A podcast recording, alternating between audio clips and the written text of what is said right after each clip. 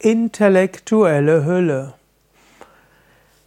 Intellektuelle Hülle ist die deutsche Übersetzung des Sanskrit-Begriffes Vijnana Maya Kosha. Im Vedanta, in der Vedanta-Philosophie, spricht man davon, dass man selbst das unsterbliche Selbst ist, Satchitananda, Sein, Wissen, Glückseligkeit, unsterbliche Seele.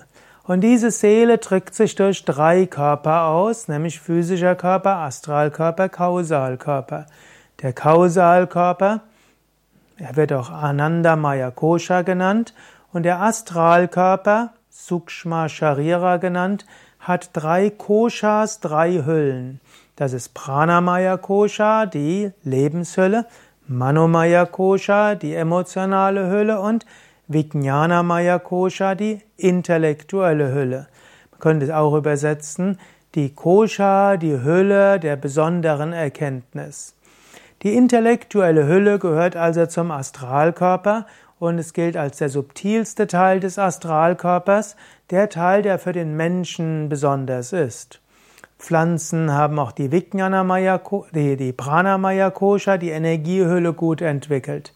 Tiere haben auch die Manomaya Kosha, die Emotionen, die Wünsche und die Sinne und so weiter. Der Mensch hat in besonderem Maße die intellektuelle Hülle entwickelt, die besteht aus Ahamkara, das Ego, und aus Buddhi, der Intellekt. In der intellektuellen Hülle ist zum einen der Sitz des Selbstbildes, Sitz der Identifikation, auch das Bewusstsein, dass du auf einer physischen Ebene einen Anfang hast und ein Ende hast. Das ist alles Ahamkara eben als Teil der intellektuellen Hülle. Ahamkara als Teil der intellektuellen Hülle sagt auch, wie du gerne sein willst, wie du gerne wirken willst, was du tun kannst, dass andere so über dich denken, wie du willst und so weiter. Der zweite Teil der intellektuellen Hülle ist Buddhi, die Vernunft, die Urteilskraft, der freie Wille und so weiter. Die Buddhi als Teil der intellektuellen Hülle hat verschiedene Aspekte. Da gibt es zunächst die philosophische Buddhi und es gibt die praktische Buddhi. Die philosophische Buddhi fragt, wer bin ich, woher komme ich, wohin gehe ich? Diese Buddhi als Intellekt, als Vernunft nutzt praktisch die intellektuellen Fähigkeiten für die Ergründung von metaphysischen Fragen. Wer bin ich, woher komme ich, wohin gehe ich, was ist Glück, was ist die Welt, was ist der Sinn des Lebens, was ist meine Aufgabe, wie sollen wir leben? Das sind wichtige Entscheidungen. Auf einer praktischen Ebene ist Buddhi auch allgemein die Entscheidung. Also, wann immer irgendetwas ansteht, Buddhi wird entscheiden. Soll ich jetzt dieses essen? Soll ich jenes essen?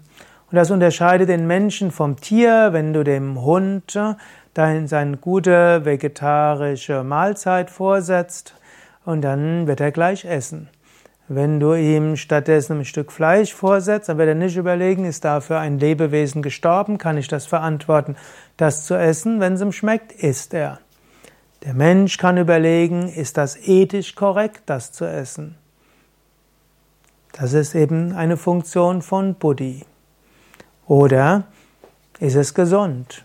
Oder macht es mich dick? Und so weiter. Also die Buddhi als Teil der intellektuellen Hülle ist so dazwischen geschaltet zwischen Reiz und Reaktion, zwischen Wunsch und Erfüllung.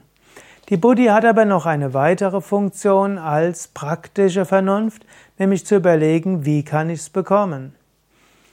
Wenn der Mensch beispielsweise den Wunsch hat, eine Mango zu essen und keine ist in der Nähe, dann überlegt er, in welchem Supermarkt könnte es denn sein? Man kann mal telefonieren, haben Sie gerade Mango?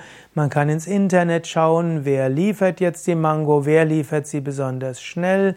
Oder man kann jemanden fragen, von dem man weiß, dass er typischerweise Mangos hat und so weiter. Praktische Vernunft. Sehr häufig nutzt der Mensch ja seinen Buddhi als Teil der intellektuellen Hülle, um seine Wünsche zu befriedigen, als als Wunschausführung. Aber wichtiger wäre auch die metaphysische, die höhere Vernunft zu benutzen und auch die Vernunft zu benutzen für ethische und gute Entscheidungen. Kultiviere deine ethische Hülle, nutze dein Intellekt Sattvik und löse dich von Verhaftungen und Identifikationen durch das Ego. Das sind Aufgaben, die der Mensch auf der Ebene der intellektuellen Hülle hat, insbesondere als spiritueller Aspirant.